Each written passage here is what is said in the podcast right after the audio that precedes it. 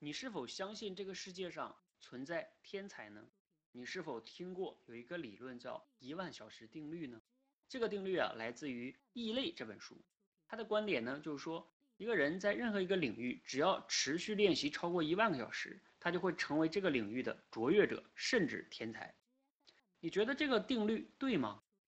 大家可以想象两个巨星，一个呢是篮球界的姚明，一个是台球界的丁俊晖。想象一下，他们两个互换领域，各自训练一万个小时，你觉得他们会成为对方领域的巨星吗？答案很明显，丁俊晖的那个身高是不可能去打篮球的，姚明估计也不会去打台球。